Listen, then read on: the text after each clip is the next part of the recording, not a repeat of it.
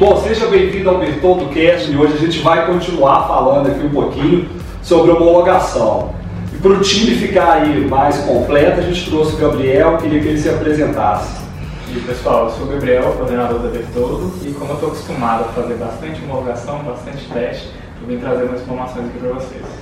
Beleza, então assim, o Fabrício vocês já conhecem, a Patrícia também, do episódio anterior, acho que também vocês já me conhecem. É, a ideia hoje é a gente responder uma pergunta: como fazer a homologação de uma loja virtual? Então aí o assunto vai ser esse. Se você tem dúvida de como fazer isso, hoje a gente vai procurar te explicar aí pelo menos o básico, porque o problema na verdade é a homologação é um assunto bem complicado, né? Tipo assim, tem muito detalhe. E uma coisa também assim, não existe uma fórmula de bolo, porque cada loja virtual é diferente da outra, enfim determinada loja usa uma funcionalidade, sei lá, lista de presentes, de repente tem uma loja, não tem outra, e várias outras. Então, assim, não existe uma receita de bolo. Talvez a primeira coisa que eu queria dizer é essa. Né? É, é, verdade. Então, assim, dependendo do que você tem da sua loja, você vai ter que testar toda ela. Então, mas a gente vai distinguir só em alguns pontos mais básicos, né? E o primeiro é Mas só uma coisa, Patrícia. Será que a gente fala primeiro quem deve fazer o teste antes?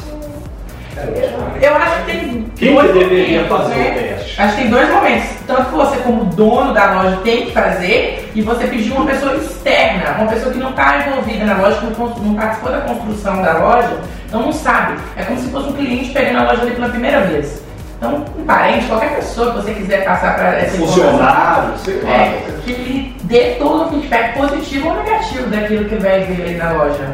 E aí começa a primeira dica. Uma boa homologação não é feita por uma pessoa só.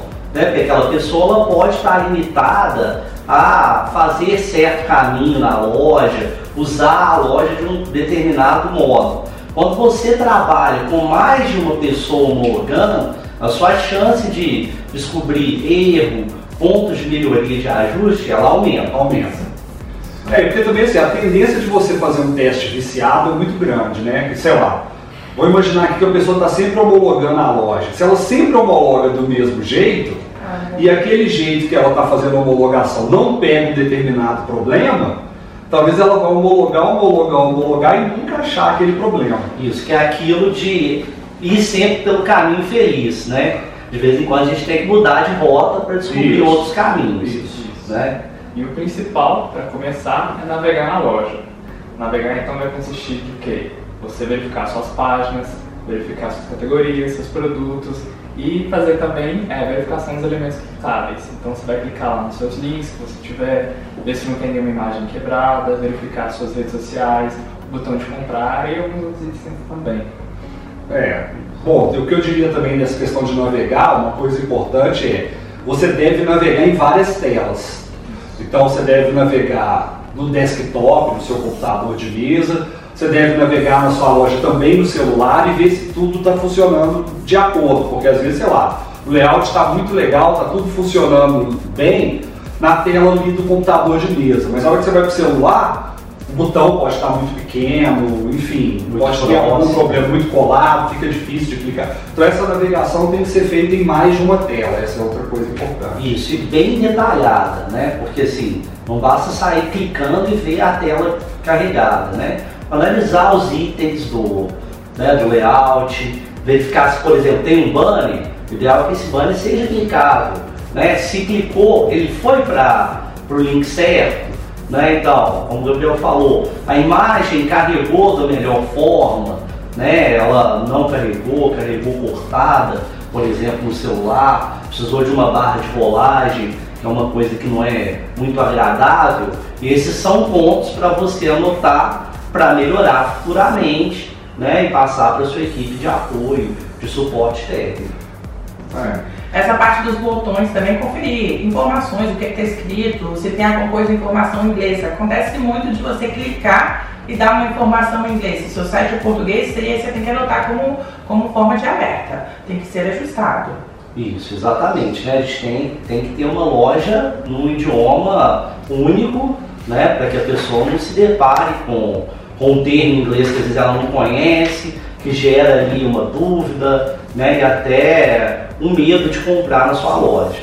É, mas nessa questão também tem até assim, um clássico aí dessa área que é aquele não me faça pensar. Né? Então, tipo assim, uma, uma sugestão também para essa homologação, que é esse primeiro nível de homologação que é navegar na loja, uma boa sugestão talvez é coloque alguém para navegar e fica vendo como que ela navega. Se em algum momento ela fica em dúvida do que fazer, aonde clicar, tem alguma coisa errada, porque ela está tendo que parar para pensar, para tentar entender e a coisa deveria ser fluida, ou seja, entre decidir comprar e chegar ao final do processo da compra, tinha que ser uma trajetória muito tranquila, né? Então, assim, tem que testar essas coisas. É, e aí uma das dicas é olhar o seu menu né, de navegação, normalmente está onde você classifica, cria suas categorias de produto. Quando você observa uma pessoa procurando um produto e de repente ela não encontra, é um sinal que você precisa verificar sua classificação. Então são pequenos detalhes, por exemplo, esse não é um erro técnico, é um erro de cadastro, de organização, que você pode pegar numa boa homologação e reorganizar seus produtos. Outra sugestão que eu ia dar também aqui, dessa busca aí da navegação, na, na, né, de testar a navegação, é testar a busca.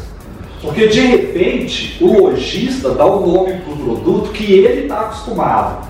E às vezes as pessoas, consumidores, vão procurar aquilo por outro nome. E isso aí fica meio impossível, porque, por exemplo, de repente ela cadastrou todos os produtos com um determinado nome. Aqui agora na minha cabeça não está me vindo assim, nenhum exemplo, mas sei lá, Vamos supor que fosse uma peça de carro lá, ela cadastrou pelo nome super técnico da peça. Só que popularmente as pessoas chamam aquela peça de outro nome. Como que o consumidor vai fazer a busca na pesquisa ali da loja? Ela vai colocar o nome popular. Se aquele nome popular não está no cadastro daquele produto, aquele produto não vai ser achado. O que, que, que o consumidor é levado a pensar? Que aquela loja não vende aquilo e não é o caso. Então uma sugestão também nessa navegação é isso. Tenta fazer como se fosse o seu cliente. Como é que o cliente chama aquilo? Não, não procura ser muito. Quer dizer, na verdade, você não, você não precisa deixar de ser técnico, de pôr um nome técnico. Mas se aquilo tem um nome popular, coloca o nome popular também. Porque aí a busca tem chance de achar aquilo. Uhum. Né? E assim, só o último passo que eu estou lembrando aqui da navegação, que também é importante, principalmente no, quando você faz a, a, a navegação pelo celular, é verificar se não está lento a loja. Né? Porque se as páginas demorarem a carregar, se demorar mais de 3 segundos, a chance é que você perca aquele consumidor. Né? Então, assim, eu acho que isso é uma coisa fácil de perceber navegando. Né? E é isso. isso, mais uma dica. Na homologação, você pode verificar o tempo de resposta da sua loja. Se ele estiver acima de 3 segundos, como o Flávio falou, é um ponto de atenção para melhorar. Beleza, o que mais tem que verificar aí? as informações, dados críticos da loja, como telefone, e-mail, é, formulário de contato, testar todas essas etapas e conferir se aqueles dados realmente são seus. Não está indo para algum número que você trocou, vai que você trocou de telefone e não trocou na loja. O cliente está procurando, ligando para um número que não existe mais. É algo que tem que sempre estar tá atualizado, informado de uma maneira correta para o cliente poder achar aquilo ali mais fácil. É, nessas informações também entra muita coisa. Então você tem é, todo tipo de informação que você coloca na loja acaba gerando credibilidade. Então, se o seu Fale Conosco, por exemplo, tem alguma coisa errada, o cliente fica com o pé atrás. Se a sua página de troca, privacidade, a política da sua loja também tiver um texto que não estiver muito bacana, o cliente pode ficar com receio. Então, isso tudo faz diferença. Então, aí você tem que checar as suas páginas, seus dados de contato, tem que checar também selo de segurança você tem. Se a sua loja tem um SSL, você tem lá um selinho falando que aquela loja é protegida, que aquela loja é segura, colocar, por exemplo, o tipo de pagamento que você usa, se você aceita crédito, débito, boleto, enfim, são algumas informações as principais que estão lá inseridas na loja. É, por exemplo, também assim, sei lá, se você faz atendimento por WhatsApp, você deixou um íconezinho lá do WhatsApp, testar se aquilo está funcionando, né? Porque senão as pessoas vão clicar para falar com você e não vão ser atendidas. E outra coisa também importante é, como a gente colocou, dados críticos. Então vale a pena você trazer é, o seu endereço, o seu CNPJ, no, por exemplo, quem somos, mostrar que, por exemplo, você tem uma loja física, que existe, então dá uma prova social para o seu cliente que aquilo ali não é uma loja fake, né? não é uma fraude, ele vai comprar, que você existe, que você está lá para atendê-lo né? do melhor jeito possível e entregar o melhor produto. É, outra informação crítica também que não é tão aparente é dos métodos de pagamento, né? Então você tem que garantir que as informações do seu método de pagamento estão tudo certinho. Por exemplo, senão o cara faz a compra na loja, o dinheiro não vai para sua conta.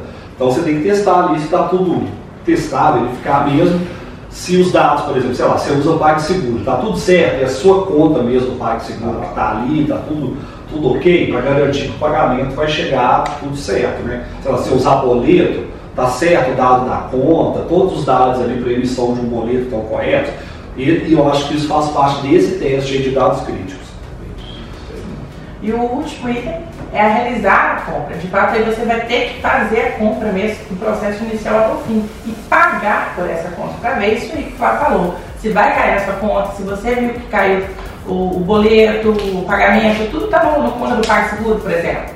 Né? Isso é muito importante fazer esse processo e validar essa compra. É, para ter certeza que tá tudo certinho, que o dinheiro vai chegar no lugar que ele precisa chegar. Né? E outras questões verificar se um cupom de desconto que você está usando na campanha, que você quer usar na sua campanha, ele está realmente ativo, ele está dando o percentual de desconto ou valor correto, né? porque às vezes na correria de se montar uma campanha, não se testa, e aí o cupom não está bem configurado, e aí você leva um monte de gente para lá esperando ter aquele desconto e não tem. Uma frustração que vai gerar né, um, problema ruim para sua loja, principalmente credibilidade. Então, um detalhe importante do processo de compra é, além de testar todos os métodos, tem cartão, faz uma compra com cartão, tem boleto, faz uma compra com boleto. Isso, Verificar essas outras questões de cupom, de promoção, né, que são pequenos detalhes, mas que às vezes é aquele chamariz para que você faça a conversão e a pessoa chega lá e não funciona, é ruim. É, mas talvez aqui é um negócio muito importante que o Fabrício falou, que é isso, porque essa etapa aqui não é fazer um teste.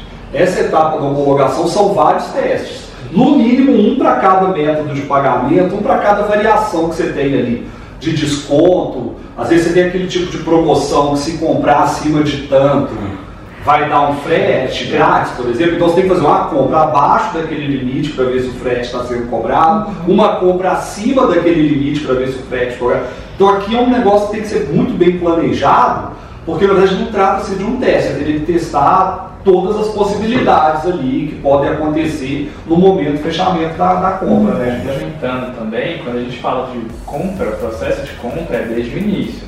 Então você vai verificar se você consegue se logar, você consegue fazer o cadastro, isso. se está fácil, se está difícil para você fazer isso. Porque muita gente fala sobre, por exemplo, é, conversão. Existem algumas coisas na minha loja que impedem clientes de comprar, que façam que ele saia com facilidade. Por que, que ele sai? Você vai saber se você testar desde o início, o fluxo inteiro, porque não é só realizar o pagamento também. Você tem que se logar antes, tem que se cadastrar antes, tem que escolher seu produto. E aí, isso engloba também o fato de você ter navegado na loja antes. É. Então, assim, tem que testar tudo do início ao fim. Isso é bom porque gera também informação. Quando você tiver um cliente que às vezes não está muito habituado a fazer compra online e você fez o processo, você sabe orientar ele com propriedade. Então, às vezes aquela pergunta que vem num fale conosco, no WhatsApp, ou chat, né? Se você tem mais conteúdo, você explica melhor, gera mais credibilidade, a chance daquela conversão aumenta muito. Então, utilizar a loja te dá um arcabouço para atender melhor seu cliente. Então, isso também é importante. Agora, um fato curioso aqui que eu acho que eu talvez pudesse compartilhar com a galera é o seguinte: na nossa metodologia, a gente sempre faz o cliente testar a própria loja. Né? E a Patrícia que pode falar até muito melhor do que eu, mas é muito comum o dono de uma loja virtual, sei lá, o gerente de e-commerce, o profissional que trabalha naquela nunca ter comprado nada na própria loja. É o que mais acontece. É o que mais acontece. Isso é uma coisa muito louca, porque, por exemplo, sei lá, é igual algum chefe de cozinha lá que cozinha um monte e tal. Ele nunca experimentou nenhum prato que ele fez, ele não sabe se ele cozinha com muito sal, com pouco sal, com muita pimenta. É uma loucura, as pessoas precisam experimentar. Então, assim, eu acho que talvez a maior sacada talvez, que a gente pudesse dizer aqui é o seguinte: a melhor coisa dessa história de homologação é se coloque no lugar do seu cliente. Vá lá e haja como o seu cliente agiria. Isso vai te mostrar muita coisa, mas é muita coisa, né, Patrícia? É verdade. É, isso é fundamental porque nossos clientes não, nossos, né, e vocês que estão tá aí vendo também, que às vezes não é nosso cliente ainda, mas é, vai sentir isso. A partir de agora você vai comprar na sua loja, porque a maioria não compra, nunca comprou e não sabe orientar seu próprio cliente. Foi o que o Fabrício falou, às vezes o cliente tem dúvidas pequenas, que era só questão de você, dono da loja, saber orientar ele. E você, como nunca comprou, não sabe o processo normal de uma compra da sua própria loja. Bom, eu acho que era isso, né, gente? Assim, homologação é um assunto muito extenso, a gente abordou aqui os três tópicos que a gente considera principais. Dentro da nossa metodologia, a gente trabalha muitos outros pontos, mas assim, o episódio já ficou grande aí, senão a gente vai, a gente já está estourando o tempo outra vez, que a gente sempre estoura, mas tudo bem. É, mas é isso, os três pontos principais são esses. Né? Então assim, faça uma homologação da sua loja, não deixe isso como responsabilidade dos outros, não. Descubra você o que está errado e corrija. Esse é um dos melhores caminhos aí para você vender mais. Né? Valeu, gente. Até o próximo episódio. Beijo.